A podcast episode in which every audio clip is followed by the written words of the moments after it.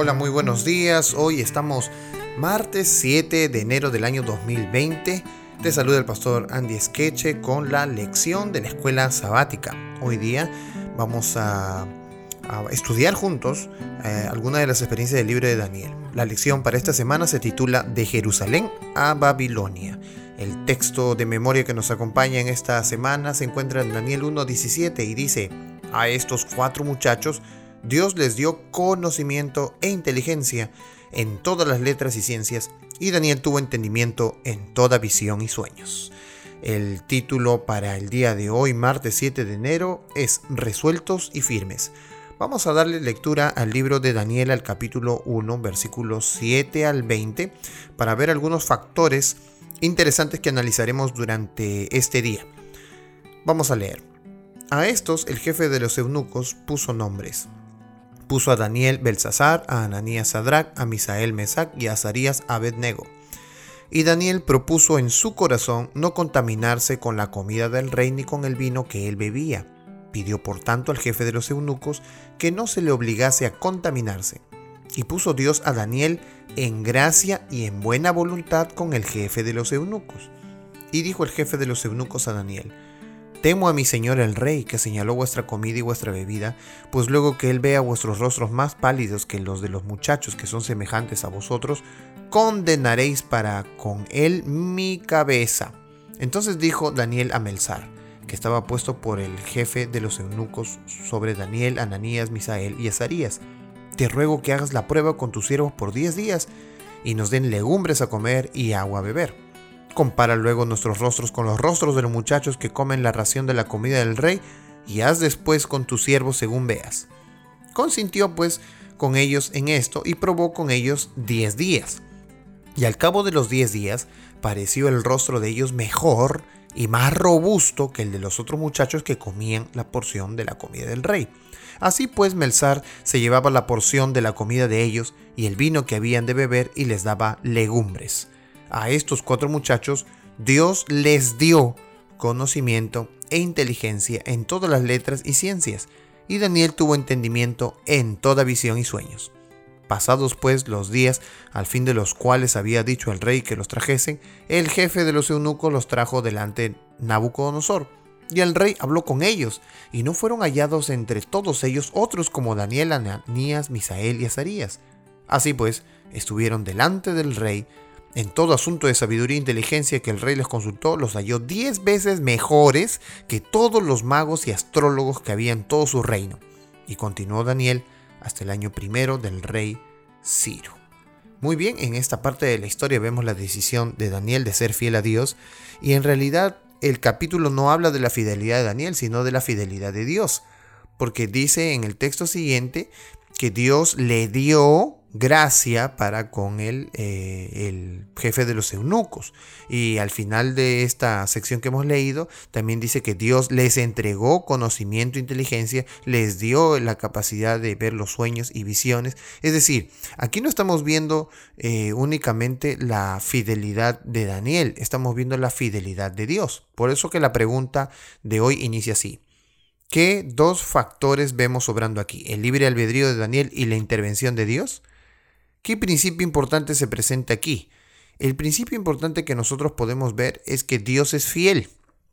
Dios es fiel a sus promesas. Aquel que se acerca a Él siempre obtendrá bendición de parte de Dios. Y ahí está la respuesta. Ahí en el momento más horrible de la vida de Daniel, que, eh, se le había quitado todo, se le había cambiado el nombre, se había hecho de todo, Dios responde porque Dios es fiel. No porque Daniel fue fiel. Daniel acudió a su Dios y Dios es fiel en contestar. Al parecer, los cuatro cautivos hebreos no se oponen a sus nombres babilónicos. Lo más probable es que no hubiera nada que pudieran hacer al respecto, aparte de usar sus nombres hebreos entre ellos. Pero con respecto a la comida y al vino de la mesa del rey, sin duda está en sus manos consumirlos o no. Por lo tanto, el libre albedrío de los cuatro hombres es importante aquí. Ellos tomaron la decisión, ¿verdad? Sin embargo, si un funcionario puede cambiar sus nombres, también puede cambiar el menú. Probablemente haya dos razones por las que los cuatro no quieren comer de la mesa del rey.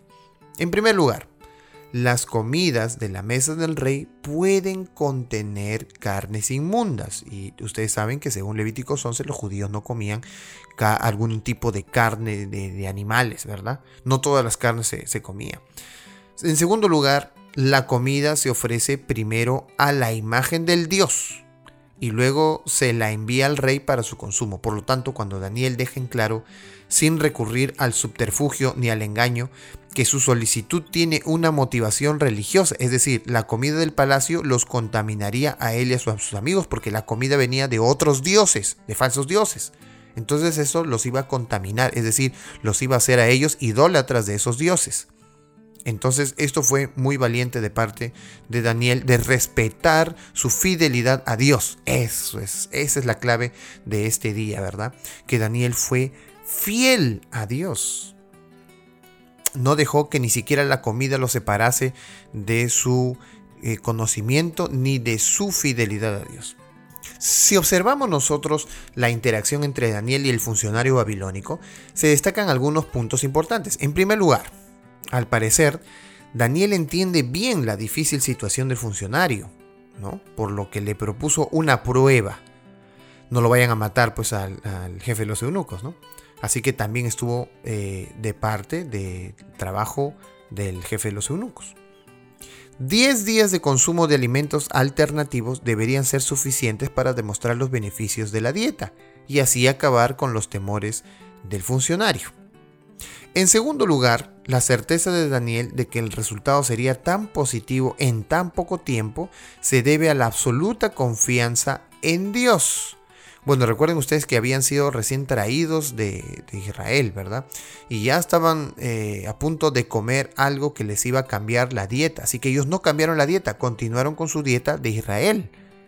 Entonces, eh, nosotros podemos imaginar que los otros estarían peor porque venían de un tipo de dieta y cambiaron la dieta y comieron lo que no debían de comer. Entonces eh, aquí hubo un, proceso, si lo viéramos solo por el alimento, aquí hubo un proceso de cambio y por eso es que ellos se veían mal. Pero también se veían mal porque no habían sido fieles a la voluntad divina ni a la comida que se les había enseñado que no deberían hacer. Y peor si esta comida era ofrecida a los dioses. Así que en la vida de Daniel y sus amigos, ellos demostraron los beneficios de la dieta que Dios tiene. De paso que esta dieta era la dieta eh, que Dios le dio de comer a la humanidad en la creación. ¿verdad? En segundo lugar, la certeza de Daniel de que el resultado sería tan positivo en tan poco tiempo se debe a esa absoluta confianza en Dios. En tercer y último lugar, la elección de una dieta de vegetales, legumbres y agua apuntaba a la comida que Dios le dio a la humanidad en la creación, según Génesis 1.29.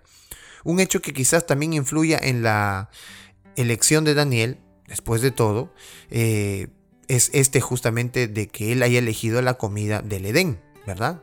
La comida que Dios dio como dieta a los seres humanos. Después de todo, ¿qué mejor dieta que la que Dios nos dio originalmente? Muy bien, hemos hablado entonces aquí de la comida que Daniel y sus amigos comieron y por qué es que no quisieron. Bueno, uno de esos motivos puede ser que era comida perniciosa, era comida que ellos no acostumbran comer. Y en segundo lugar, lo peor de todo, creo yo, es que esta comida en el tiempo de Babilonia era ofrecida primero a los dioses, en gratitud a de que ellos les habían dado esta comida. Y entonces, eh, una vez adorado el dios con los alimentos, se servía al resto de personas eh, tratando de hacer un enlace entre el Dios y las personas, que también puedan ser agradecidas de lo que el Dios había dado a, estas personas. Entonces, eh, eso no estaba tan bien porque era negar la existencia de Dios y asumir las, la religión de los babilonios, de parte de Daniel y sus amigos. Bueno, ¿cuál es entonces la importancia de la libre decisión, del libre albedrío que Daniel eh, de Daniel que allana el camino para que Dios actúe. Entonces Dios actuó en base a la decisión del corazón de Daniel.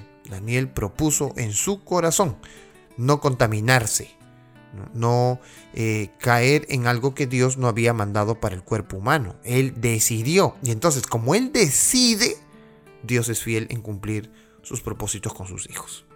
¿Qué lecciones podemos extraer de esto sobre la importancia de nuestras decisiones? Pues bien, toda decisión importa.